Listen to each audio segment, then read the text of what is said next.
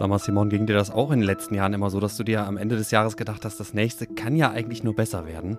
Du meinst, was die große Weltlage betrifft? Ja, schon. Aber leider hat es irgendwie nicht so gut geklappt.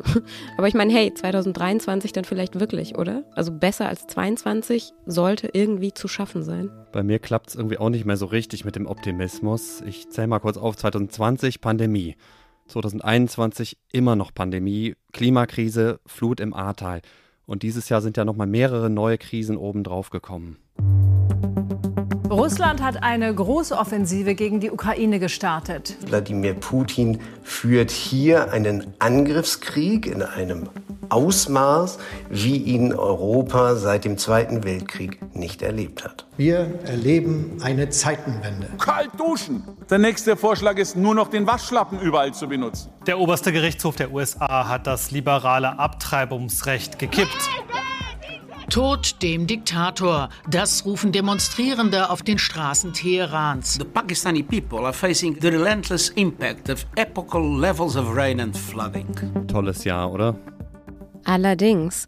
Ein aufwühlendes Jahr. Liebe Hörerinnen und Hörer, willkommen zu Was jetzt, dem Nachrichtenpodcast von Zeit Online. Es ist Freitag, der 23. Dezember, ein Tag vor Heiligabend. Und wir wollen in dieser Folge heute zurückblicken auf das Jahr 2022. Wir, das sind alle Hosts von Was jetzt, die Sie in diesem Jahr am Mikrofon gehört haben und auch noch ein paar Special Guests, deren Stimmen Sie bis jetzt noch nicht kennen. Mein Name ist Simon Gaul und gerade eben gehört haben Sie außerdem Moses Fendel. Lieber Moses, magst du die anderen auch noch mal vorstellen? Ja, ich will es versuchen. Es ist gar nicht so einfach. Wir sind nämlich nochmal ziemlich gewachsen dieses Jahr und das finde ich dann eigentlich auch schon wieder eine ziemlich gute Nachricht für diesen Jahresrückblick. Also hier im Studio oder zum großen Teil auch im Homeoffice an den Bildschirmen sitzen noch Pia Rauschenberger, Ole Pflüger, Monja Mayborg, Janis Karmesin, Elise Landschek, Konstanze Keins, Roland Jodin, Erika Zinger, Azadeh Peschman und Lisa Kaspari. Und außerdem unsere beiden studentischen Hilfskräfte Clara Löffler und Marc Fehrmann zwar nicht dabei, aber unheimlich wichtig für was jetzt sind unsere Nachtschichten. Manche nennen sie auch einfach liebevoll die Nachteulen. Das sind die Kolleginnen und Kollegen, die in Übersee sitzen und die Nachrichtenlage im Auge behalten, wenn bei uns Nacht ist. Christina Felschen, Susanne Heer, Lisa Pausch, Matthias Peer und Anne Schwedt. Ich glaube, die schlafen aber gerade, oder? Also alle, die jetzt wach sind, wollt ihr mal kurz Hallo sagen? Hallo. Hallo. Hallo. Hi. Hallo. Hi, moin. Genau. Wir alle haben jeweils ein Thema mitgebracht ähm, für diesen Jahresrückblick. Ein Thema, das wir wichtig finden und jeder von uns stellt jetzt in dieser Folge eine Person vor, die stellvertretend für dieses Thema steht.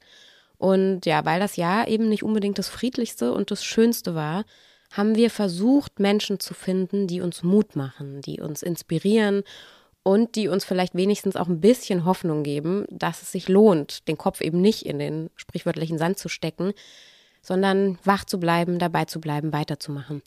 Moses, wer ist deine Person des Jahres? Ich finde, du solltest mal raten, Simon. Wir machen das wie in Oh diesem Gott. Spiel mit dem Zettel auf der Stirn. Kennst du das noch?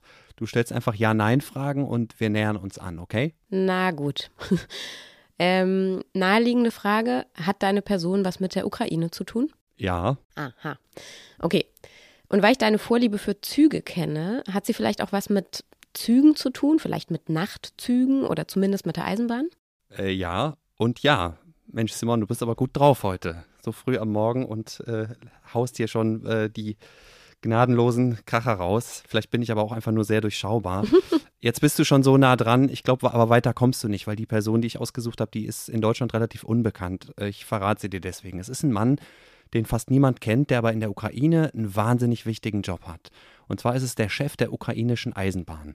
Der heißt Alexander Kamyschin. Der sieht aus wie so ein Hipster mit Undercut und Pferdeschwanz, ist nur wenige Jahre älter als ich, nämlich 37, glaube ich. Aber in seinem Unternehmen arbeiten mehr als 230.000 Leute. Und das hier hat er vor ein paar Monaten einem französischen Fernsehsender gesagt. Some people say that railways is the second army. We are disciplined, we are determined, we know what to do. Everyone knows what to do. We simply do our job. Ich habe ihn ausgesucht, weil er und sein Unternehmen so gut widerspiegeln, was mich an der Ukraine insgesamt seit dem Kriegsbeginn so beeindruckt. Diesen Durchhaltewillen, Widerstandsgeist, Improvisationstalent, aber auch manchmal Witz und Humor, selbst in den dunkelsten Momenten. Der russische Angriffskrieg auf die Ukraine, das war ja definitiv das bestimmende Ereignis im vergangenen Jahr. Kannst du denn für unsere Hörerinnen und Hörer und auch für uns hier nochmal die wichtigsten Entwicklungen zusammenfassen? Ja, ich versuch's. Also es ging ja los mit dem Schock am 24. Februar an diesem Morgen. Dann war da die Rede von Bundeskanzler Olaf Scholz im Bundestag mit der Zeitenwende. Später die grauenvollen Bilder aus Butscha und aus dem total zerstörten Mariupol. Aber im Laufe des Jahres auch die Überraschung, wie lange und wie wirkungsvoll sich die Ukraine gegen die russische Invasion verteidigt. Ja, das stimmt. Aber welche Rolle genau spielt denn jetzt in diesem ganzen Kriegswirrwarr die Eisenbahn? Also erstmal war sie wichtig, um in den ersten Wochen nach der Invasion die ganzen Flüchtlinge aus dem Land und in Sicherheit zu bringen. Rund vier Millionen Menschen hat die Bahn in den ersten Wochen und Monaten des äh, Angriffskrieges befördert. Diese Bilder von Frauen und Kindern, die sich in den ersten Kriegstagen am Bahnsteig von ihren Männern oder Vätern verabschieden, die haben mich seitdem nicht mehr losgelassen. Dann die ganzen Staatsgäste, die zu Zelensky gereist sind. Ich meine Steinmeier, Scholz, Baerbock, von der Leyen, Macron, Boris Johnson, Friedrich Merz die sind ja alle mit dem Zug nach Kiew gefahren, weil man zurzeit gar nicht in die Ukraine fliegen kann. Und verbunden mit diesen Besuchen waren ja auch immer die ganzen Debatten hier bei uns. Wer reist wann nach Kiew? Was kann er oder sie der Ukraine bieten? Waffenlieferungen? Ja, nein. Stimmt. Ohne Züge wäre gar nichts mehr gegangen. Zuletzt ist die Eisenbahn für viele Menschen auch zu einem Symbol der Hoffnung geworden, weil sie die Verbindung in die befreiten, von der Ukraine zurückeroberten Gebiete wiederhergestellt hat. Zum Beispiel nach Cherson im Süden des Landes, da ist kurz nach der Rückeroberung schon wieder der erste Zug gefahren.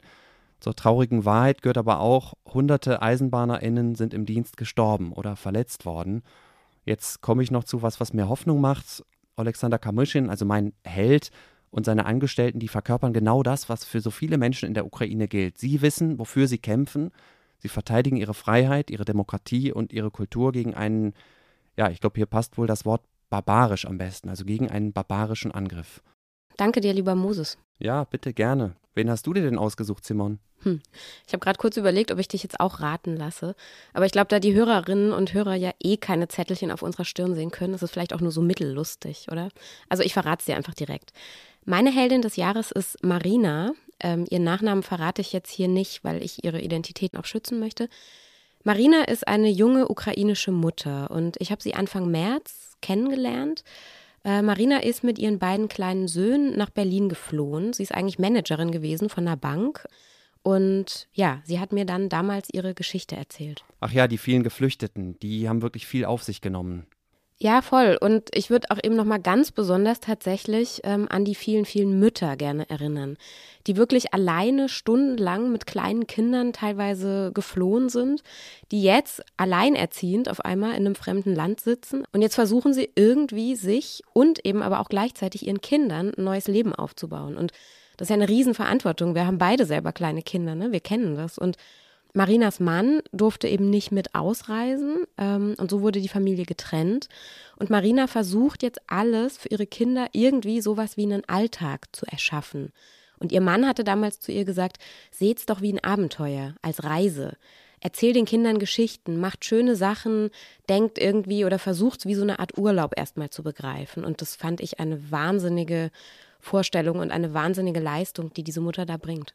Ja, stelle ich mir auch sehr schwer vor. Ich meine, das mit diesen kleinen Abenteuern, das kennt man ja so auch aus dem Alltag mit Kind schon, dass man, wenn es mal nicht so läuft, dann versucht man das irgendwie, die Situation irgendwie mm, durch, durch sowas zu retten.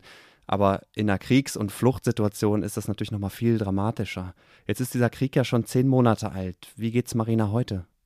Ja, Marina hatte ein riesengroßes Heimweh den ganzen Sommer. Sie hat immer gesagt, ihr Leben fühlt sich an wie es steckt fest, es ist in so einer Pause. Sie weiß überhaupt nicht weiter und hat das Gefühl, sie kommt nicht vorwärts.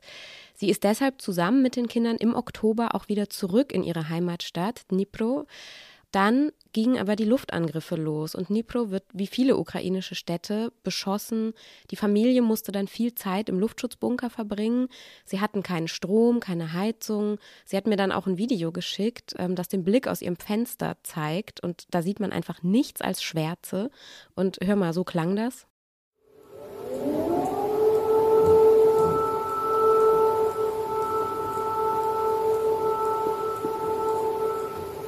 Irgendwo rechts unten in diesem schwarzen Bild, da blinkt dann so ein winziges Lichtchen. Keine Ahnung, vielleicht ist das ein Handy, jemand, der auf der Straße rumläuft oder so, ich weiß es nicht.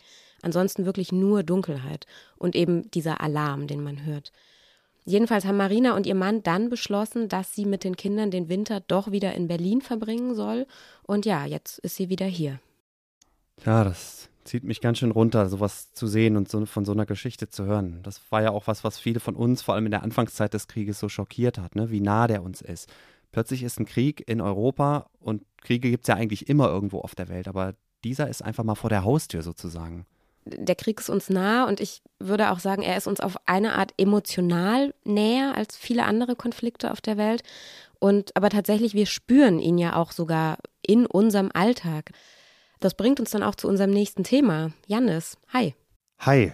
Ja, äh, meine Person ist zumindest indirekt auch verknüpft mit dem Krieg, genauer gesagt mit der Energiekrise. Simon, sagt dir der Name Klaus Müller etwas? Oh Gott, es klingt jetzt so ein bisschen nach einem Witz. Klaus Müller, Thomas Mayer, Max Mustermann. nee, keine Ahnung, da klingelt leider nichts. Also Klaus Müller ist Beamter und dieser Name, wie du schon sagst, so ein bisschen Max Mustermann-haft, der passt auch tatsächlich ziemlich gut dazu, wie seine Rolle in Deutschland in, ich nenne es mal, normalen Zeiten wahrgenommen wird. Eher so unauffällig im Hintergrund, nichts für die Schlagzeilen und die Titelseite. Aber dieses Jahr war dieser Klaus Müller vielleicht der wichtigste deutsche Beamte. Müller ist der Präsident der Bundesnetzagentur, also der Chef der Behörde, die unter anderem für die Strom- und die Gasversorgung zuständig ist. Okay, da gab es vermutlich entspanntere Jobs in diesem Jahr. Ja, und als Krönung kommt obendrauf, dass Klaus Müller diesen Job tatsächlich erst zum 1. März übernommen hat, also quasi mit Beginn des Angriffskrieges in der Ukraine, der dann auch die Energiekrise ausgelöst hat oder verstärkt hat. Plötzlich haben sich alle gefragt, sitzen wir im Winter jetzt in kalten Wohnungen? Wer bekommt Gas, wer bekommt keins? Und Müller musste dann mit seiner Behörde Notfallpläne erarbeiten, wer im Zweifelsfall eben das Gas abgestellt bekommt. Er musste die Verstaatlichung von Uniper managen, die Treuhandschaft für Gazprom Germania und Rosneft. Es gab den Anschlag auf die Nord Stream Pipelines. Also auf jeden Fall kein ruhiger Amtsauftakt. Nee, definitiv nicht. Was wissen wir denn sonst noch über den armen Mann? Er war mal Umweltminister für die Grünen in Schleswig-Holstein, dann war er lange Chef der Verbraucherschutzzentrale und diese große Erfahrung, das sind ja beides doch recht öffentlichkeitswirksame Ämter, diese Erfahrung in der Öffentlichkeit, die merkt man ihm auch an. Er ist jetzt nicht so der Prototyp des zurückhaltenden, schnöden Beamten. Das hat mir Markus Rohwetter aus dem Zeitwirtschaftsressort erzählt. Der hat Müller nämlich in diesem Jahr begleitet und porträtiert. Er ist unglaublich redegewandt, schlagfertig, eloquent und wenn er sich mal was in, in den Kopf gesetzt hat, dann, dann ist er so wie, wie so ein Duracell-Hase auch unterwegs, um da äh, für seine Mission da auch, auch, auch pushy unterwegs zu sein. Pushy für seine Mission unterwegs, sagt Markus hier. Das fasst, glaube ich, Klaus Müllers Jahr tatsächlich ganz gut zusammen. Er hat echt keine Gelegenheit ausgelassen, um immer wieder klarzumachen, alle müssen sparen, VerbraucherInnen, Industrie, Behörden. Im Herbst waren dann schon viele so ein bisschen selbstzufrieden, weil das Sparen ganz gut geklappt hat. Und jetzt ist es kalt geworden, es wird mehr geheizt und zack, Klaus Müller ist schon wieder da, hier Mitte Dezember im ZDF. Meine Bitte, gehen Sie achtsam mit dem Gasverbrauch um. Trotzdem, man soll den Tag ja nicht vor dem Abend loben oder den äh, Winter nicht vor dem März, besser gesagt. Aber die Gasspeicher sind weiter gut gefüllt und eine Notlage ist erstmal kein Thema. Naja, aber diese, diese ganze Aktion hatte ja auch einen großen Preis. Hm, ja, auf jeden Fall. Also einmal finanziell. Deutschland hat das Flüssiggas ja zu sehr hohen Preisen auf dem Weltmarkt eingekauft. Und zum anderen darf man auch die ökologischen Kosten nicht vergessen, die diese Notlage bedeutet. Man äh, schifft jetzt Frackinggas mit Frachtern über den Atlantik in großen Mengen. Die Kohlekraftwerke werden aus der Reserve geholt. Und man muss ja auch mal das Ganze aus Müllers Sicht sehen. Der fängt diesen Job an, will die Energiewende wuppen als leidenschaftlicher Grüner. Dann kommst du am ersten Tag ins Büro und dann siehst du den Typen, der dich geholt hat, nämlich Robert Habeck, wie er zum Emir von Katar geht und da katzbuckelt, um noch irgendwo ein bisschen Gras, äh, nicht Gras, Gas zu kriegen. Und, ähm, und äh, wenn man, wenn man irgendwie ein tiefes grünes Herz hat, dann muss man da so, also die Zähne zusammenbeißen und irgendwie durch, weil natürlich klar ist, das ist nicht das Ergebnis, was du eigentlich haben wolltest. Also Klaus Müller steht aber mit diesem Mantra für mich ziemlich exemplarisch für die deutsche Energiepolitik 2022. Deswegen habe ich ihn ausgesucht. Es ist alles so völlig anders gekommen, als man sich das vorgestellt oder erhofft hatte. Aber immerhin hat man am Ende das größte Horrorszenario erstmal abgewendet. Ja, zumindest scheint es gerade so. Eine Folge der Energiekrise war ja vielleicht die entscheidende Folge der Energiekrise war, dass die Preise auch insgesamt massiv gestiegen sind, verglichen mit dem Vorjahr um über 10 Prozent. Munja, du hast dir das Thema Inflation vorgenommen. Wer ist da deine Person des Jahres? Ja, meine Person ist jetzt niemand, der direkt die Inflation bekämpft, kein Zentralbanker oder so, der den Leitzins anhebt, sondern eine Frau, die versucht, die Folgen der Inflation zu mindern. Und zwar für die Menschen, die besonders von ihr betroffen sind, Menschen, die arm sind. Sie heißt Sabine Wert und sie hat vor fast 30 Jahren die Berliner Tafel gegründet. Das war damals die erste Tafel überhaupt in Deutschland. Sie ist also eine echte Vorreiterin. Heute ist die Berliner Tafel die größte von insgesamt über 900 Tafeln in Deutschland und Sabine Wert ist dort nach wie vor die Vorsitzende. Sagen wir mal so, äh, ich kann nicht aufhören. Ja, das hat sie mir am Telefon erzählt in ihrer recht direkten Berliner Art. Die Tafeln geben ja Lebensmittel an bedürftige Menschen aus und dieses Jahr gab es eben wegen der Inflation, wegen dem Krieg und zum Teil auch noch wegen Corona-Folgen einen besonders großen Ansturm auf die Tafeln. In Berlin zum Beispiel hat sich die Zahl der Kundinnen und Kunden fast verdoppelt. Die Spenden sind aber nicht gestiegen. Das ist natürlich eine schwierige Situation, auch für die ehrenamtlichen Helferinnen und Helfer. Das ist natürlich eine enorme psychische Belastung für unsere Ehrenamtlichen. Für die ist es eine Herzensangelegenheit und die kennen halt zum Teil ihre Klientel auch schon seit Jahren.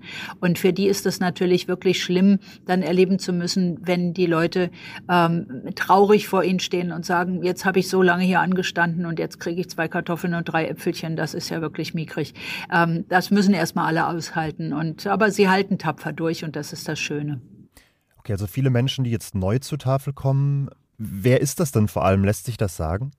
Das ist ganz unterschiedlich. Also einerseits sind es Geflüchtete, vor allem auch aus der Ukraine, aber der größere Teil sind Menschen, die schon länger oder auch schon immer in Deutschland leben und die, wie Sabine Wert sagt, eigentlich nie zur Tafel kommen wollten. Zum Beispiel Menschen, die während der Corona-Pandemie ihren Job verloren haben oder Selbstständige, die ihren Betrieb schließen mussten. Die haben ihre Ersparnisse aufgebraucht, die haben untereinander versucht, sich zu helfen. Und jetzt ist einfach der Augenblick gekommen, wo die zu einer Ausgabe gehen müssen. Das ist einmal quer durch unsere Gesellschaft, wie sich die Neukundinnen und Neukunden zusammensetzen.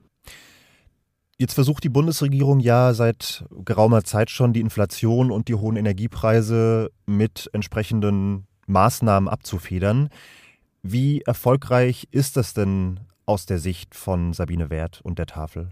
Also Sabine Wert sagt, die Hilfe ist gut gemeint, sie kommt aber immer zu spät. Sie hat Verständnis dafür, dass politische Entscheidungen so lange dauern, wie sie dauern. Aber sie sagt, den Menschen hilft das eben trotzdem nicht, wenn sie jetzt ihren Einkauf oder jetzt ihre Rechnungen zahlen müssen. Hm. Ein Ausspruch, den ich gehört habe, nicht selber, aber über, über unsere Leute, ist, dass eine Mutter gesagt hat, sie isst tagsüber nicht, damit ihre Kinder was zu essen haben. Und ich finde, das ist schon deprimierend, in Deutschland zu leben und sowas zu hören. Ich finde das auch sehr deprimierend. Auf jeden Fall. Sabine Wert macht ihre Arbeit aber, finde ich, trotz allem mit einem wirklich sehr bewundernswerten Elan. Ja, sie springt letztlich mit den Tafeln da ein, wo die Politik versagt oder zumindest zu langsam ist. Ne? Genau. Ja, zur Politik kommen wir jetzt auch, Lisa.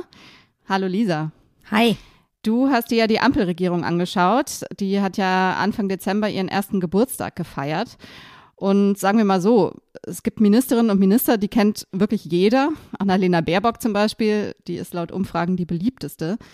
Robert Habeck hat den schwierigsten Job wahrscheinlich. Christian Lindner muss immer aufs Geld schauen und die Hand draufhalten. Und ja, Karl Lauterbach, zu dem hat irgendwie auch jeder und jede eine Meinung. Mich würde deshalb jetzt was anderes interessieren. Wer ist denn so dein ja, vielleicht ein geheimer Held oder Hidden Hero, so die Person im Kabinett, die wirklich gute Arbeit macht, von der man aber irgendwie nie was hört. Hm, darf ich auch zwei nennen, Munja? Na gut, Lisa, weil du es bist. Danke.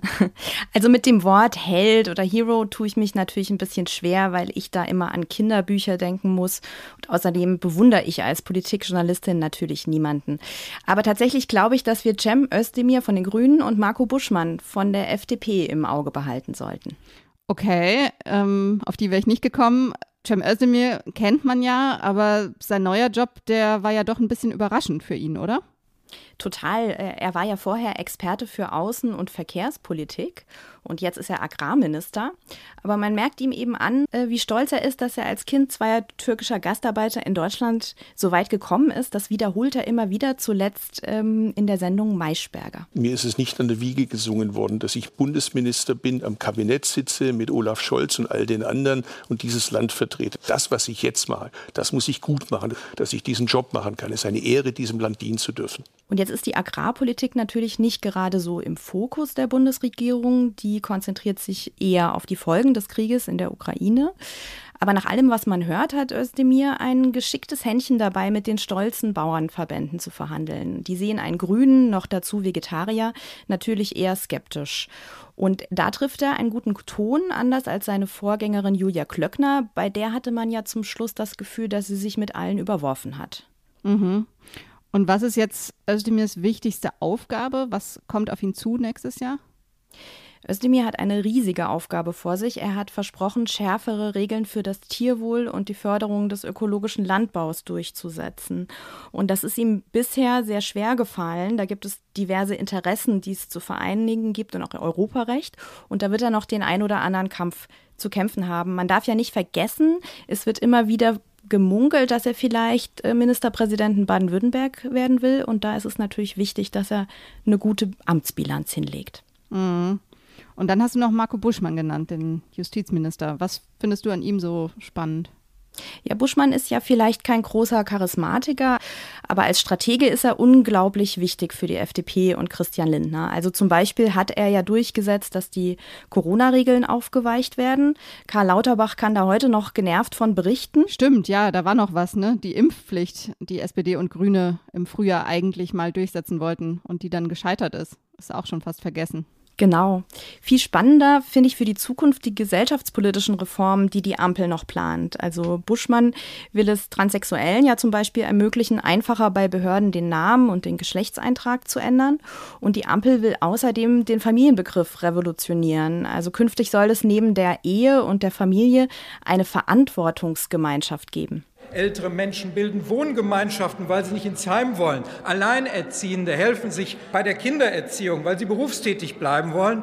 Und diese Menschen leben Verantwortung füreinander. Und deshalb werden wir diesen Menschen mit dem neuen Institut der Verantwortungsgemeinschaft ein Stück rechtliche Sicherheit und Vereinfachung ihres Lebens ermöglichen. Das ist, wie man sich vorstellen kann, eine riesige Reform des bisherigen Familienrechts. Also welche Rechte können diese Wahlverwandten haben, wenn zum Beispiel eine Person ins Krankenhaus kommt, ja, oder beim Sorgerecht äh, für Kinder und so.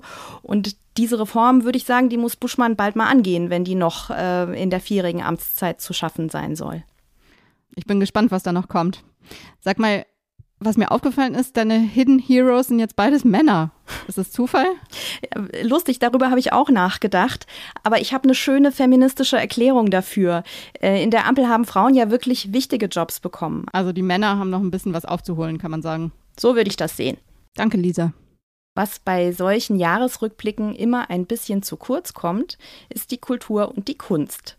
Dabei hatten wir in diesem Jahr mal wieder ein kulturelles Ausstellungsgroßereignis zu bestaunen, das vor allem deshalb so deutlich wahrnehmbar war, weil viele Leute sich sehr lautstark darüber aufgeregt haben. Es geht um die Dokumenta in Kassel und meine Kollegin Elise Landcheck war dort und hat auch die Debatte verfolgt. Hi. Hi Lisa. Elise, für die Dokumenta war dieses Jahr ein richtiges Skandaljahr. Es ging um so heikle Themen wie Antisemitismus und Rassismus. Jetzt bin ich gespannt. Wer ist denn deine Person des Jahres bei der Dokumenta? Es ist quasi unmöglich, in dieser Debatte eine einzelne Person zu finden, die jetzt übergeordnet für die Dokumenta und dabei für was Positives steht. Ich habe deshalb eine ganze Gruppe genommen, und zwar das Künstlerkollektiv Brito Arts Trust aus Bangladesch. Die hatten auf dem Gelände einen Gemüsegarten mit so echten Tomaten und Zucchini, die man auch ernten konnte, und dann wurde daraus was gekocht. Und in der Mitte stand ein Bambus-Pavillon mit Sitzsäcken und Bänken, wo man dann als Besucher gemeinsam mit den Künstlerinnen essen und reden konnte, zum Beispiel über die Verwertung von Lebensmitteln und über Ernährungspolitik.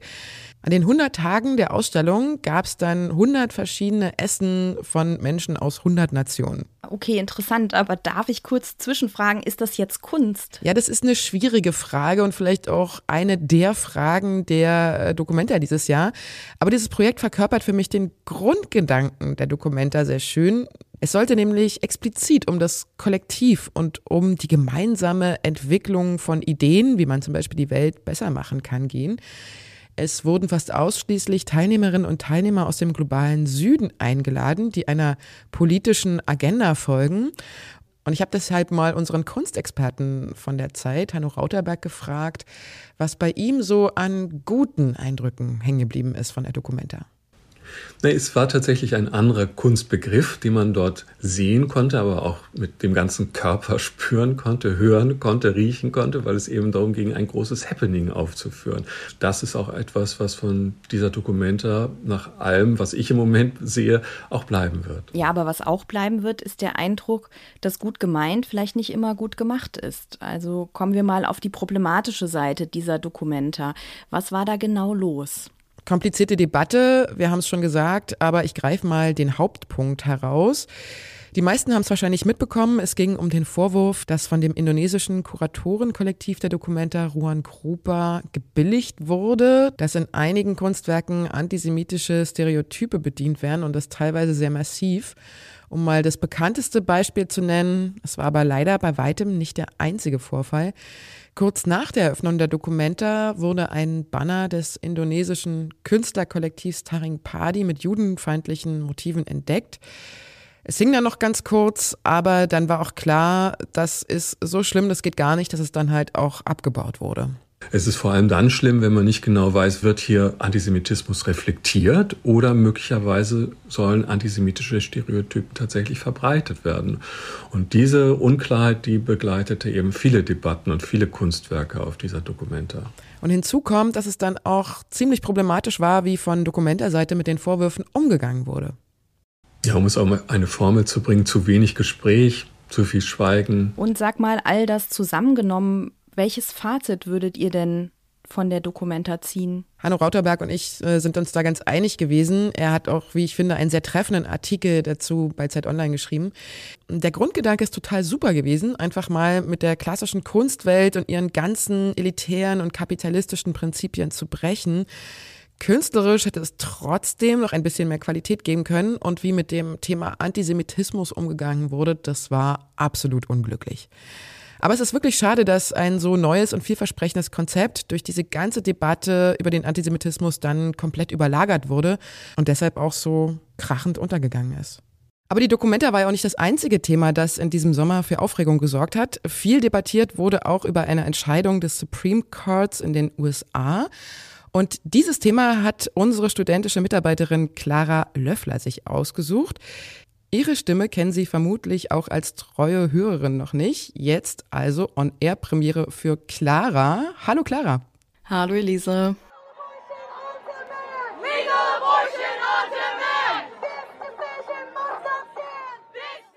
Und zwar geht es darum, dass im Juni das Gericht das landesweite Grundrecht darauf gekippt hat, eine Schwangerschaft beenden zu können. Seitdem haben also Bundesstaaten das Recht, Abtreibungen massiv zu beschränken oder sogar ganz zu verbieten. Und viele republikanisch geführte Bundesstaaten haben das mittlerweile auch getan. Frauen müssen sich deshalb jetzt andernorts Hilfe suchen, zum Beispiel in Mexiko. Sind denn Schwangerschaftsabbrüche in Mexiko legal? Ja, es ist tatsächlich nicht allzu lange her. Da sind Frauen aus Mexiko in die USA gefahren, um eine Schwangerschaft zu beenden. Denn in diesem ja eigentlich erzkatholischen Land konnten sie bereits bei einer Fehlgeburt verhaftet werden, und zwar unter dem Verdacht der illegalen Abtreibung. Dann aber hat der oberste Gerichtshof Schwangerschaftsabbrüche im Herbst 2021 überraschend entkriminalisiert. Las mujeres de Estados Unidos no pueden creer ni siquiera que México estemos ayudando. Das ist Veronika Cruz, eine mexikanische Aktivistin. Sie sagt, viele könnten gar nicht glauben, dass es jetzt andersherum ist. Also, dass Mexiko in dieser Frage den USA einen Schritt voraus ist. Und ähm, dass das so ist, daran ist Cruz maßgeblich beteiligt. Vor über 20 Jahren nämlich hat sie die Frauenrechtsorganisation Las Libres, also die Freien, gegründet. Damals im Jahr 2000 nämlich wollte der Gouverneur von Guanajuato, dort lebt Cruz, Abtreibungen sogar nach einer Vergewaltigung verbieten. Und das hat dann zu Protesten geführt. Der Gouverneur hat später dann einen Rückzieher gemacht, aber damals ist ein Netzwerk entstanden, um Frauen auch in sehr entlegenen Gebieten Mexikos mit Abtreibungspillen versorgen zu können. Und zwar ganz umsonst. Und Anfang des Jahres dann wurde dieses Netzwerk auch auf die USA ausgeweitet. Wie helfen denn Veronica Cruz und ihre Organisation genau? Also kann ich mir das so vorstellen, dass sie dann Abtreibungspillen in die USA verschicken? Genau, und zwar geht es um die gängigen Pillen, also Misoprostol und Mifepriston. Und Frauen, die abtreiben wollen, können Veronika Cruz und ihre Kolleginnen zum Beispiel anrufen oder ihnen auch auf WhatsApp schreiben. en Estados Unidos, en promedio estábamos recibiendo 10 llamadas de ayuda y se exponenció a 100. Se han diversificado los estados. Früher, sagt Veronika Cruz hier, habe sie ungefähr 10 Anrufe pro Tag aus den USA erhalten. Und mittlerweile aber sind es bis zu 100, und zwar aus dem ganzen Land. Vor allem aber eben von Frauen, die nicht einfach für ein paar Tage unbemerkt verschwinden können, um in einem anderen Bundesstaat abzutreiben. Oder die sich das ganz einfach nicht leisten können. Ja, irre, was die, was die Frauen sich für Arbeit machen und anderen zu helfen. Ähm, ja, ein super Projekt hast du dir da ausgesucht, liebe Clara. Dankeschön. Ja, ich muss sagen, ich finde es beeindruckend, dass Veronika Cruz den Frauen in Amerika jetzt genauso hilft, wie sie es mit den Frauen in Mexiko über 20 Jahre lang gemacht hat. Ich meine, sie könnte sich ja jetzt auch einfach zurücklehnen, da Abtreibungen in ihrem Land jetzt entkriminalisiert sind. Aber das Recht aller auf Selbstbestimmung ist ihr nun mal wichtiger. Konstanze, du machst auch mit einer beeindruckenden Frau weiter. Genau, aber ich würde sagen, äh, wir haben uns erstmal alle eine kleine Pause verdient. Und was kleine Pause bei was jetzt bedeutet, das wissen Sie, glaube ich, fast alle.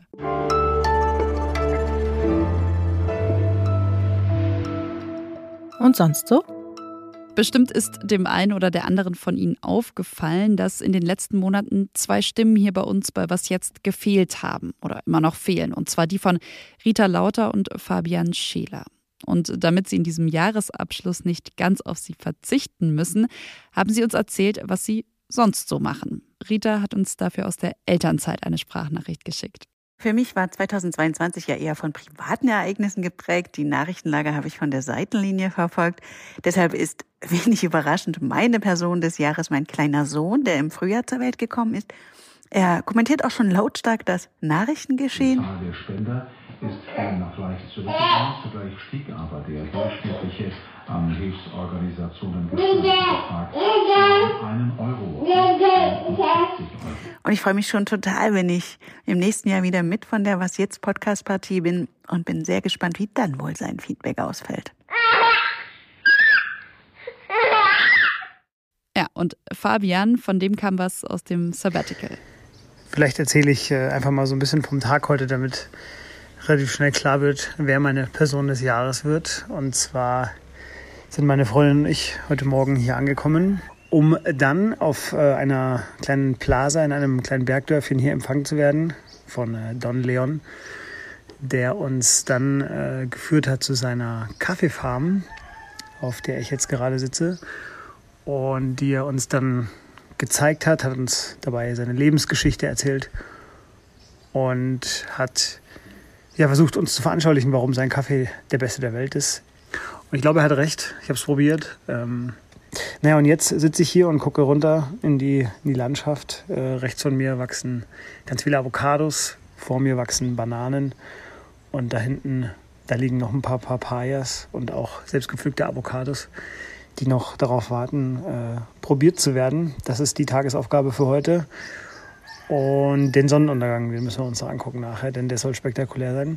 Das sind die beiden Sachen, die noch zu tun sind. Und deshalb ist meine Person des Jahres das Sabbatical.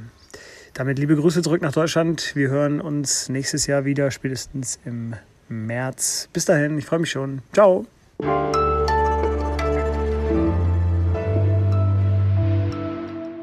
Aus Südamerika geht es jetzt einmal um die halbe Welt sozusagen.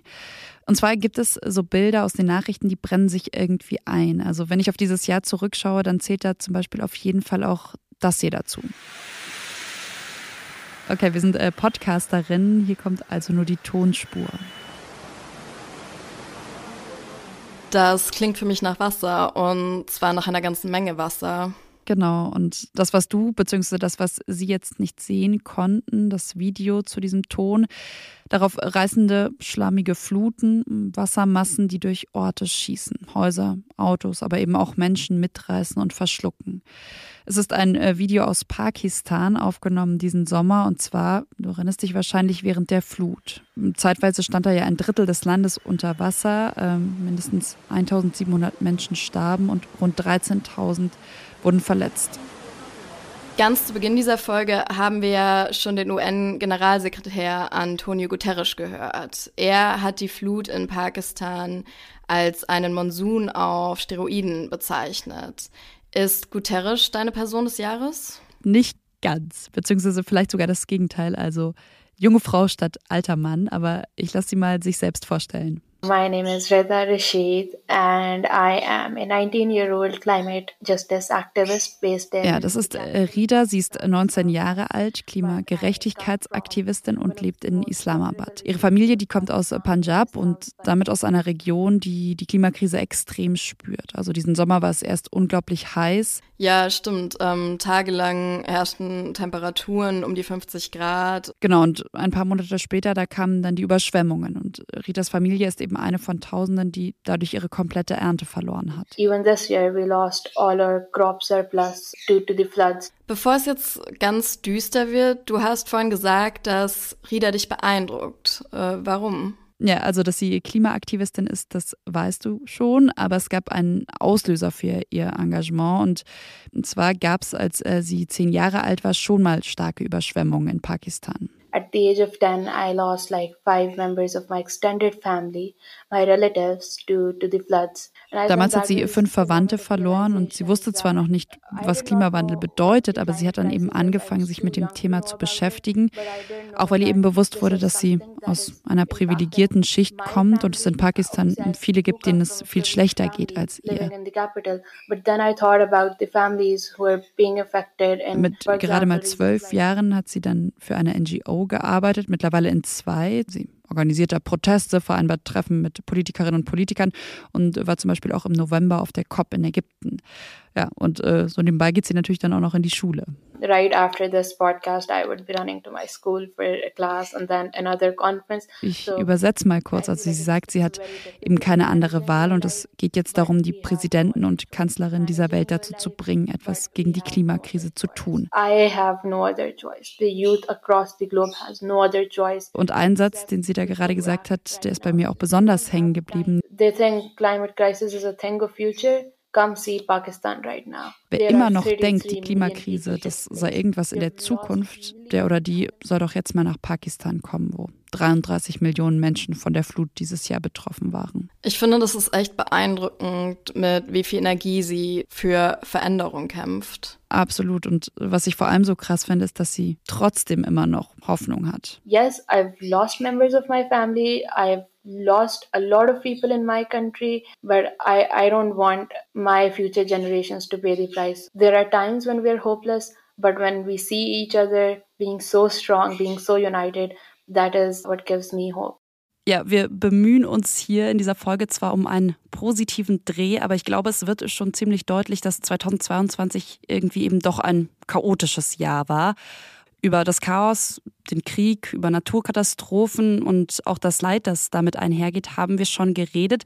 Und mit Ole will ich jetzt auf ein anderes Chaos schauen, ausnahmsweise auf eines, das auch, ich nenne es mal, einen gewissen Unterhaltungswert hat. Genau, und äh, zwar das politische Chaos in Großbritannien in diesem Jahr. Ähm, ich meine, es ist ja schon absurd. Vor sechs Monaten war Boris Johnson noch Prime Minister und jetzt ist aber nicht mehr seine Nachfolgerin im Amt, sondern schon der Nachfolger seiner Nachfolgerin. Mhm, richtig, das war ja im September und Oktober, da war dann für ein paar Wochen Liz Truss kurz da. Die war dann aber auch ganz schnell wieder weg und wenn man jetzt nach der Person des Jahres guckt, könnte man vielleicht sagen, dann machen wir es uns einfach und nehmen Rishi Sunak, ähm, der mhm. ihr Nachfolger war, allein dafür, dass er es bisher geschafft hat, im Amt zu bleiben und wieder Ruhe in die britische Politik zu bringen. Andererseits wäre es natürlich auch ein bisschen billig und wer weiß, vielleicht sägen die Tories ihn ja zwischen den Jahren dann auch noch ab und dann wären wir einfach nicht mehr aktuell. Deswegen möchte ich jetzt lieber über Sue Gray sprechen. Sue Gray ist eine hochrangige britische Regierungsbeamte und sie hat für das britische Parlament die sogenannte Partygate-Affäre von Boris Johnson untersucht. Also den Skandal um illegale Corona-Partys im Amtssitz von Johnson und warum ausgerechnet Sue Gray mit dieser Untersuchung beauftragt wurde, das habe ich einen unserer Lieblingsgäste hier im Podcast gefragt, nämlich Bettina Schulz aus London. Ja, weil sie eben gar nicht so politisch ist, sehr zurückhaltend ist, sehr hart arbeitet, sehr sachlich ist und das brauchte man einfach. Man brauchte eine, eine neutrale Person, die sich auf die Fakten beschränkt hat und das hat sie getan. Sie hat sich hingesetzt und hat eben ganz ruhig zusammengetragen, wie viele Partys da waren, wer alles da war, dass Boris Johnson da war und das war damals sehr wichtig. Das heißt, in dieser aufgeheizten Stimmung in Großbritannien hat Sue Gray einfach sehr nüchtern zusammengetragen, was da passiert ist. Es war ja so, dass man Boris Johnson nachweisen musste, dass er das Parlament belogen hatte, wenn man wollte, dass er zurücktreten musste. Und da war Ihr Bericht ein ganz entscheidender Baustein. Ähm, denn mit Ihrem Bericht konnte man beweisen, es gab verbotene Partys.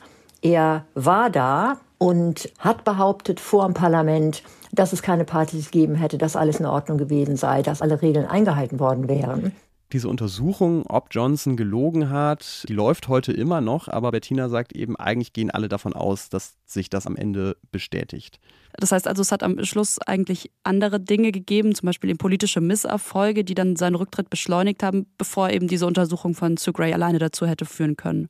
Genau, das kann man so sagen. Trotzdem ist für mich Sue Gray bei diesem Thema meine Person des Jahres, weil wir ja doch inzwischen auch in einer Zeit leben, in der es leider nicht mehr so selbstverständlich ist, dass Politiker, die Mist gebaut haben, auch zurücktreten.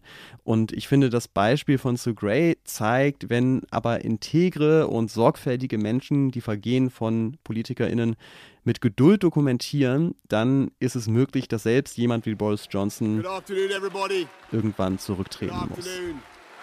It is clearly now the will of the Parliamentary Conservative Party that there should be a new leader of that party and therefore a new Prime Minister. Zu einem Überfluss war ja 2022 für Großbritannien nicht nur das Jahr mit drei Regierungschefs, sondern es war zum ersten Mal seit 1952, seit 70 Jahren, ein Jahr mit zwei Staatsoberhäuptern. Denn nach diesen 70 Jahren auf dem Thron ist im September ja Queen Elizabeth II. gestorben. Beziehungsweise sie war ja so lange Königin, dass sie von allen ohnehin nur noch die Queen genannt wurde. Und ich weiß nicht, Konstanze, äh, was glaubst du, wie lange dauert es, bis König Charles III. nur noch der King ist? Oh, okay. Ich würde mal sagen, das wird, wird dauern. Aber wer weiß, vielleicht dauert es ja gar nicht so lange. Ich glaube, im Mai steht seine Krönung an. Vielleicht kommt ja dann die Überraschung und dann wird der King gekrönt. Jetzt müssen wir aber mal über einen Mann sprechen, der vielleicht nicht der King ist und auch nicht so genannt wird, aber sich definitiv für den King hält. Elon Musk is now set to take over Twitter. Nachdem er die Automobilindustrie revolutioniert hat, will Tesla-Chef Elon Musk das Moonlight-Wetter versuchen. Umgerechnet 41 Milliarden Euro zahlt der Hightech-Pionier für den Nachrichtentest. El hombre más rico del mundo y Twitter penúltimo, porque si algo se sabe con Elon Musk es que er kauft ihn, er kauft ihn nicht, er kauft ihn, er kauft ihn doch nicht und am Ende hat er den Kurznachrichtendienst dann doch gekauft. Elon Musk hat 44 Milliarden Dollar für Twitter bezahlt und er nennt sich jetzt Chief Twit. Und was sich seitdem alles noch verändert hat, das hast du dir angeschaut, Roland. Eine Frau ist dir dabei ja besonders aufgefallen, ne? Mm, genau, und zwar Shannon Liz Reardon. Die gilt als die führende Anwältin in den USA für Arbeitsrecht. Sie hat schon ziemlich viele so David gegen Goliath mäßige Prozesse gewonnen, gegen Starbucks, FedEx oder auch United Airlines. Ja, mal hat sie erreicht, dass FahrerInnen von Lieferdiensten nicht selbst die Kosten für Lieferwagen und Sprit tragen müssen. Mal hat sie dabei geholfen, Altersdiskriminierung beim IT-Konzern IBM aufzudecken. Und jetzt hat sie Twitter verklagt. Okay, also äh, sie scheut nicht vor großen Aufgaben zurück. Warum hat sie denn Twitter verklagt? Ja, ein paar Tage nachdem Musk ja Twitter gekauft hat, hat er rund die Hälfte der Belegschaft rausgeschmissen. Da geht es um mehr als dreieinhalbtausend Menschen. Und diese Leute wurden über Nacht virtuell von Twitter ausgesperrt. Also die haben all ihre Zugänge zu E-Mail-Konten und Arbeitsprogrammen verloren. Und erst im Laufe des nächsten Tages gingen dann so allmählich offizielle Kündigungsschreiben per E-Mail raus. Das Ding ist, bei so einer Massenentlassung, da muss aber der Arbeitgeber, also Elon Musk, die Leute entweder 60 Tage im Voraus warnen oder ihnen noch 60 Tage lang Gehalt zahlen, wenn er sie direkt vor die Tür setzen will. Das ist sowohl US- als auch kalifornisches Recht.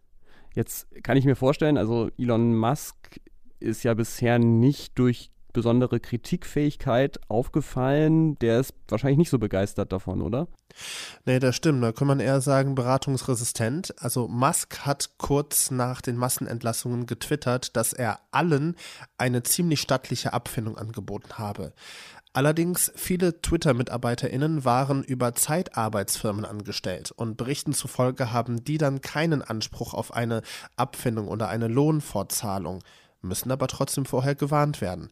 Und wer bei Twitter direkt angestellt war, der musste eine Geheimhaltungsklausel unterschreiben. Das heißt also, da lässt es sich überhaupt nicht überprüfen, ob die Leute wirklich Geld gekriegt haben oder nicht. Ähm, dieses ganze Thema Twitter, da stecken ja viele weitere, noch größere Themen drin, die, die wichtig sind. Also Meinungsfreiheit, die Bedeutung von sozialen Medien, äh, Big Tech-Firmen und ihre Macht. Warum ist dann ausgerechnet eine Arbeitsrechtlerin für dich die Person des Jahres? All die Punkte, die du genannt hast, die sind richtig und wichtig, aber mich hat die Frage getriggert, kann sich der reichste Mann der Welt alles erlauben? Und Fun Fact am Rande, weil er Twitter gekauft hat, ist er mittlerweile nicht mehr der reichste Mann der Welt. Shannon Liz Reardon ist für mich auf jeden Fall ein Symbol dafür, dass es auch Grenzen für Superreiche gibt. Eine andere Grenze hat Musk übrigens auch vor kurzem zu spüren bekommen. Er hat auf Twitter abstimmen lassen, ob er als Chief Twit zurücktreten soll. Mehr als 57 Prozent der UserInnen haben Ja dazu gesagt und jetzt sucht er nach einem Nachfolger. Nichtsdestotrotz, Twitter bleibt zumindest vorerst eine wichtige Plattform, auch wenn sich jetzt einige gern unabhängiger davon machen würden und Schwierigkeiten haben, sich von etwas unabhängiger zu machen. Das kennen wir auch aus einem anderen Kontext, oder Marc? Genau, 2022 ist nämlich auch das Jahr, in dem ein großes Land seine Weichen für die Zukunft gestellt hat. Ich rede hier von China. Das Land hat ja bis Anfang Dezember an seiner Zero-Covid-Politik festgehalten, mit zum Teil dramatischen Folgen. In den chinesischen Staatsmedien fand sich heute kein Sterbenswort darüber, was in den letzten Tagen in den Großstädten des Landes passiert ist. Protests in China against the government's strict COVID measures there have intensified. Es sind Bilder, die die chinesische Führung am liebsten verhindern würde. Proteste in Peking gegen die Null-Covid-Politik der Regierung. Ja, China schottet sich zunehmend vom Westen ab und äh, Xi Jinping, der Staatschef, der hat sich im Oktober auf dem Parteitag der Kommunistischen Partei eine dritte Amtszeit gesichert. Er kann jetzt auf lange Zeit regieren. Parteiinterne Kritiker wurden mundtot gemacht. Okay, aber Marc, bedeutet das, Xi Jinping ist für dich die Person des Jahres wahrscheinlich nicht, oder? Nein, im Gegenteil. Es ist ein Mann, äh, der vielmehr den Sturz von äh, Xi Jinping fordert und der damit möglicherweise die aktuellen Proteste inspiriert hat. Er heißt Peng Lifa. Vielleicht kennst du ihn auch als den Brückenmann. Ja, schon mal was gehört. Irgendwas, er, er, hat Plakat oder so an der Brücke aufgehangen, ne? Wer ist das genau? Ja, so viel weiß man jetzt nicht über ihn. Er ist auf jeden Fall ein junger Mann, soll angeblich äh, Physiker sein. Und ja, wie du schon gesagt hast, er hat äh, Mitte Oktober in Peking zwei riesige Protestbanner über einer stark befahrenen Straße aufgehängt. Auf denen standen zum Beispiel, wir wollen Essen, keine Covid-Tests, wir wollen Freiheit, keine Lockdowns, wir brauchen keinen kommunistischen Führer, wir wollen Wahlen und direkt daneben hieß es halt auch noch, stürzt den Diktator und Dieb Xi Jinping. Wow, in einem Land wie China ist das ein absoluter Tabubruch. Wie ging es dann weiter? Ja, wenig überraschend, äh, Peng Liefer wurde festgenommen und er ist äh, seitdem verschwunden. Und das Ganze ähm, war drei Tage, bevor der große Parteitag der Kommunistischen Partei begann. Er hat damit also diese perfekte Inszenierung äh, der Kommunistischen Partei erheblich gestört. Aber das zeigt halt eben auch, obwohl der Polizeistaat so mächtig ist, ist eine totale Überwachung der Zivilgesellschaft offenbar gar nicht möglich. Ja, jetzt hat es ja auch in China in den letzten Wochen eine ganze Reihe an Protesten gegeben. Also es ist ja wirklich das erste Mal seit 1989, seit über 30 Jahren, dass es nennenswerte Proteste gab. Hat Peng Liefer mit seiner Aktion das alles ins Rollen gebracht? Es hat auf jeden Fall mit Peng Liefer angefangen und als weiterer Auslöser gilt außerdem der Wohnungsbrand in der Stadt Urumqi Ende November. Da sind mindestens zehn Menschen gestorben und das besonders Tragische, die Rettungsarbeiten und die Flucht der Menschen, die wurden durch die Corona-Maßnahmen behindert. Das Haus stand nämlich unter einem Lockdown und ja, man muss einfach sagen, diese äußerst strengen und radikalen Corona-Regeln, die jetzt auch über viele Jahre aufrechterhalten wurden, die haben vielen Menschen ganz offensichtlich so viele Sorgen, Ärger und auch Wut bereitet, dass es zu den ersten öffentlichen Straßenprotesten seit etwa 30 Jahren gekommen ist. Wie geht es jetzt weiter? Also die äußerst harte Null-Covid-Politik Chinas, die hat ja erst einmal ihr Ende gefunden, ne? Ja, genau. Das war eben das große Dilemma Xi Jinpings. Die Immunisierung und die Impfquote der Bevölkerung, die ist in China eigentlich nicht so hoch, dass bedenkenlos Corona das Feld überlassen werden kann. Viele Menschen könnten sterben. Aber offenbar war die Angst vor den Protesten doch zu groß. Anfang Dezember hat die Kommunistische Partei eine Kehrtwende vollzogen. Es gibt seitdem viele Lockerungen. In einigen Provinzen dürfen sogar Menschen mit Corona-Symptomen wieder zur Arbeit gehen zum Beispiel. Allerdings sind jetzt die Krankenhäuser, unter anderem in der Hauptstadt Peking, total überlastet. Epidemiologen rechnen damit, dass bis März drei große Infektionswellen das Land erfassen werden. Die Menschen haben also jetzt mehr Freiheit gewonnen. Der Preis, der in Kauf genommen wird, ist allerdings vermutlich viel Leid und Tod durch die Millionen Menschen, die sich in einem relativ kurzen Zeitraum infizieren werden. Aber den Mut des Brückenmannes finde ich trotzdem beachtlich. Ihm ist es zu verdanken, dass mehr Menschen sich trauen, ihre Meinung zu sagen. Und deshalb ist er meine Person des Jahres. Danke, Marc. Wir bleiben mal beim Thema Protest. Über welchen haben wir eigentlich noch nicht gesprochen, Erika? Genau, also ich glaube, Iran darf auf jeden Fall nicht fehlen, wenn wir über Proteste sprechen, die in diesem Jahr stattgefunden haben. Ich muss ja zugeben, mir fiel es ziemlich schwer, mich bei diesem Protest auf eine Person des Jahres zu beschränken. Aber was ist mit äh, Gina Mahsa Amini? Ja, hast du natürlich schon recht. Also die könnte man durchaus zur Person des Jahres küren. Mit der Kurdin, mit Gina Massa Amini fing alles an. Nochmal kurzer Rückblick. Die 22-Jährige, die war zu Besuch in der iranischen Hauptstadt Teheran. Da wurde sie dann von der Sittenpolizei verhaftet. Im Iran gilt die islamische Kleiderordnung, die ist gesetzlich vorgeschrieben und gegen die soll Amini verstoßen haben. Am 16. September starb sie dann in Polizeigewahrsam. Bis heute behaupten die Behörden, sie sei einem Herzinfarkt gestorben. Aber es gibt Röntgenaufnahmen und die zeigen, dass Gina Amini schlimme Gewalt erlitten haben muss. Tod der Diktatur, das rief die Menge bei der Beerdigung von Gina Amini. Und ja, dieser Satz, der wurde im ganzen Land, im Iran, seitdem eigentlich noch viel öfter gerufen.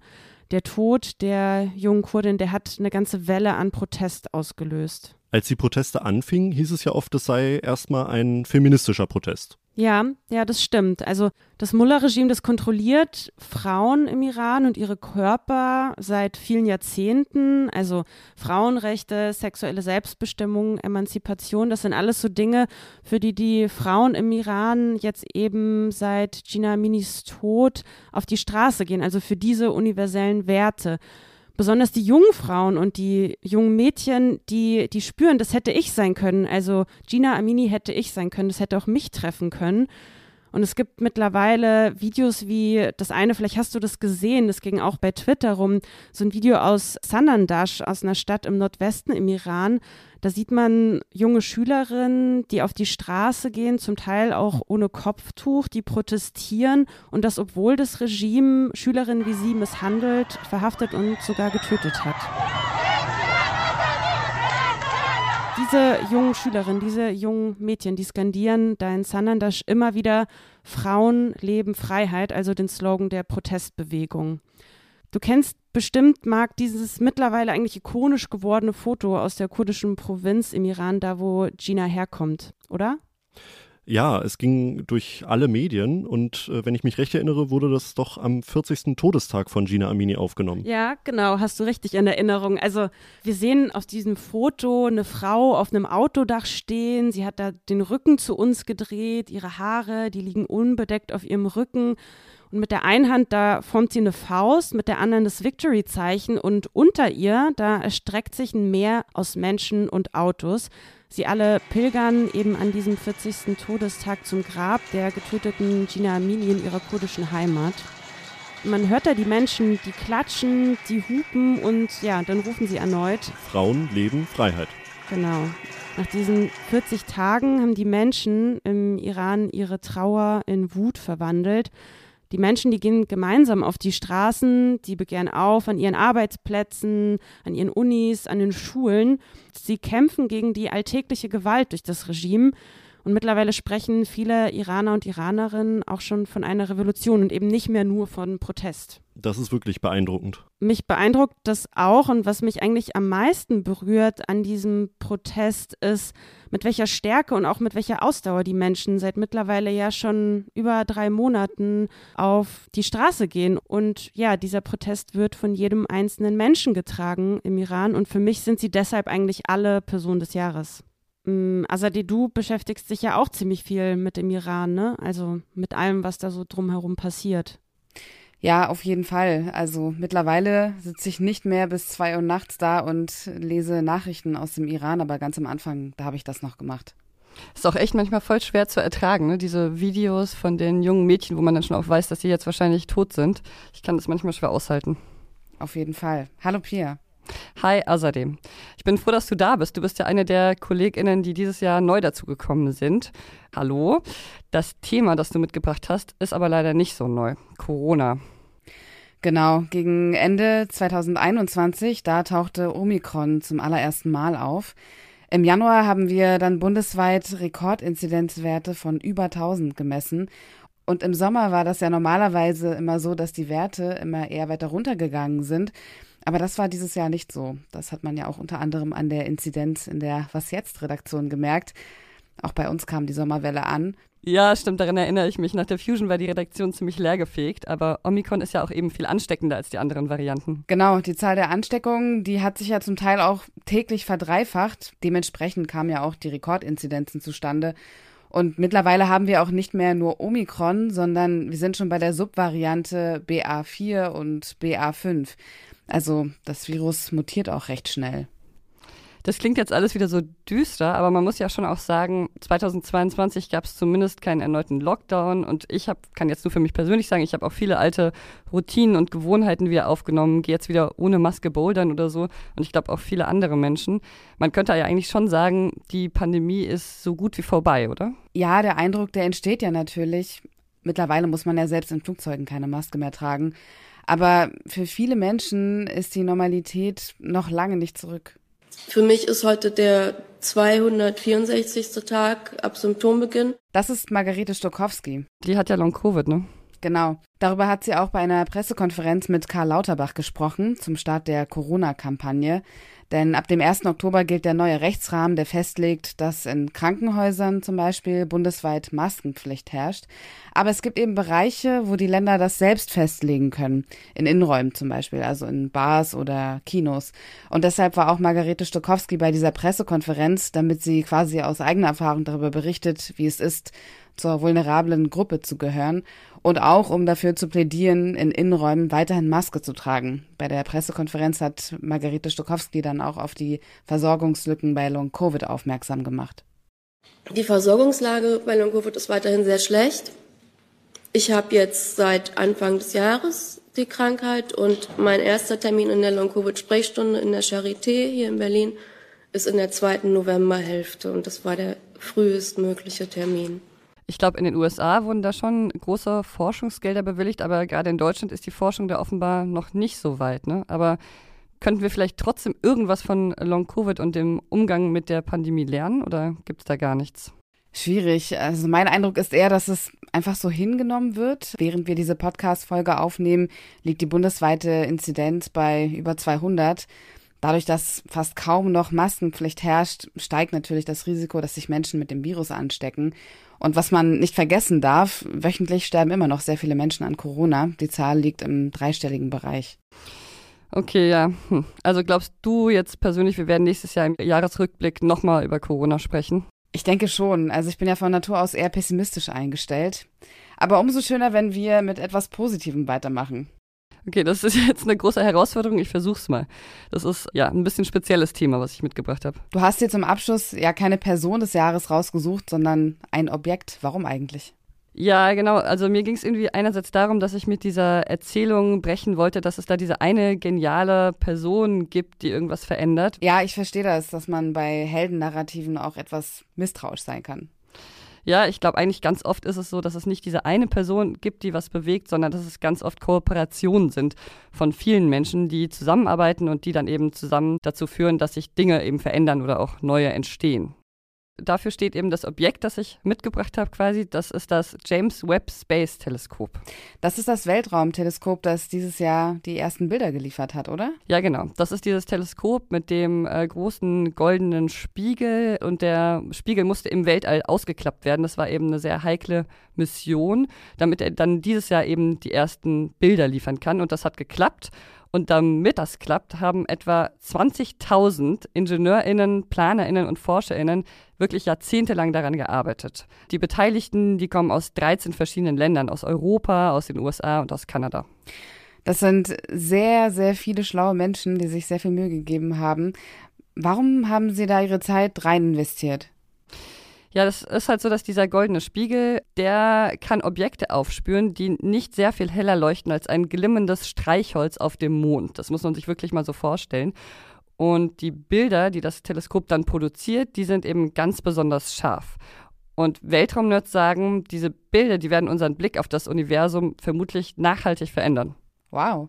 Ja, das ist auch wirklich so, dass bei Zeit und Zeit Online es auch ein paar Weltraum-Nerds gibt, die dieses Jahr sich ziemlich darüber gefreut haben, dass diese Bilder zu sehen waren. Einer von den Weltraum-Nerds aus unserer Redaktion ist Stefan Schmidt. Er ist äh, Wissenschaftsredakteur und der hat mir nochmal erklärt, warum das James Webb so einzigartig ist. Die Menschen können mit diesem Teleskop mehr als 13 Milliarden Jahre in die Vergangenheit schauen, das heißt sehr altes Licht einfangen man hofft, dass man irgendwann so in die Größenordnung von 13,5 Milliarden Jahren schaut. Zur Relation muss man sagen, das uns bekannte Universum ist etwa 13,8 Milliarden Jahre alt. So lange liegt der Urknall zurück. Und auf den ersten Bildern hat man dann unter anderem eben uralte Galaxien gesehen, die eben quasi kurz nach dem Universum entstanden sind. Dann übernehme ich jetzt mal den kritischen Blick darauf. Es wurde ja ganz schön viel Geld ausgegeben. Das könnte man ja auch in andere Dinge investieren, um zum Beispiel die Probleme auf dieser Erde anzugehen.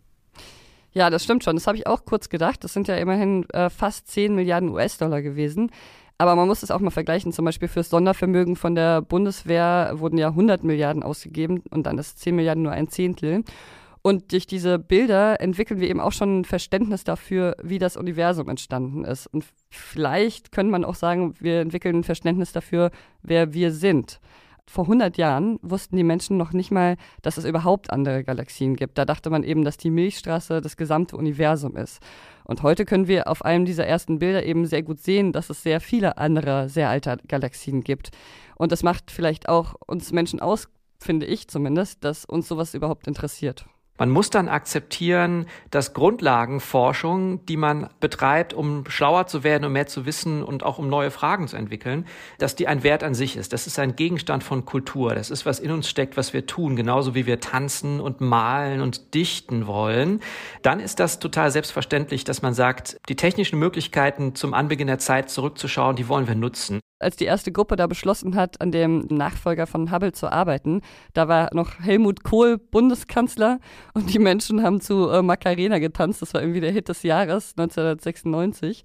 Das muss man natürlich auch erstmal schaffen, so lange Zeit an einem Projekt äh, festzuhalten und das zu verfolgen. Wenn du mir das pathetische Wort nachsiehst, das ist auch äh, etwas, das einem Hoffnung gibt. Ja, das macht wirklich ein wenig Hoffnung. Mhm, ja, wir sind eben doch nicht so ganz alleine im großen, kalten Universum. Und vielleicht ist es auch ein ganz guter Moment, um jetzt nochmal allen Menschen zu danken, die mit uns in diesem Jahr an unserer gemeinsamen Vision von äh, Was jetzt festgehalten haben und die daran mitgearbeitet haben. Da sind natürlich alle, die Sie jetzt in dieser Folge gehört haben. Aber die, die Sie bis jetzt noch nicht gehört haben, das sind unsere Nachtschichten. Und ohne die könnten wir eigentlich niemals unser berühmtes Redaktionsschluss ist 5 Uhr sagen. Deshalb auch ein riesen Dankeschön an Sie, dass Sie für uns nachts das Universum im Blick behalten. Lisa Pausch. Feliz Navidad y Feliz Año Nuevo. Matthias Peer. Pomuti Pratet Thai, Kopkunti Rapfang, was jetzt Suksan, wann Christmas le Savati Bimai. Christina Felschen. Hello et bonjour du Canada. Je vous souhaite une nouvelle année avec beaucoup de bonheur, de réussite et d'amour. Anna Schwedt. Hi, this is Anna Schwedt bringing you the news from New York City, wishing you a Merry Christmas and a Happy New Year. Und Susanne Heer. Fröhliche Weihnachten und ein wunderbares neues Jahr 2023 von mir, Susanne. Merry Merry Christmas. Und ohne unsere studentischen Hilfskräfte hätten wir nie mal die Zeit und Ruhe nachzudenken, weil sie uns die Folgenbeschreibungen texten und die Nachrichten für den nächsten Tag vorbereiten. Und immer mal wieder haben sie auch eine Idee für ein und sonst so. Danke, dass ihr das so zuverlässig und ordentlich macht. Zum Podcast-Team gehören einerseits Clara, Marc und Alma und die News-Studies, das sind Katharina Hefflik, Johann Stefanowitz, Sarah Feuter, Ivana Sokola, Lennart Simons, Lea Krause, Larissa Kögel, David Rech, Pauline Pieper, Chi Nguyen und Melina Crispin. Und wie wir natürlich auch nicht vergessen wollen, das sind unsere KollegInnen bei Zeit Online und bei der Zeit und auch die vielen freien Autorinnen und Autoren. Also eigentlich alle, die dieses Jahr ihr Fachwissen in Was Jetzt geteilt haben und dabei, finde ich, immer, immer besser werden in den Gesprächen. Ich glaube, von all den guten GesprächspartnerInnen war niemand so oft bei Was Jetzt wie Michael Thumann. Ja, stimmt, das ist auch neulich schon einem Hörer aufgefallen. Und als äh, zweite kommt dann direkt Bettina Schulz aus London. Da gab es ja auch einige Gründe für Gespräche. Wen wir bei all dem Danke natürlich nicht vergessen dürfen, unsere HörerInnen, also Sie. Ohne Sie gäbe es diesen Podcast gar nicht mehr.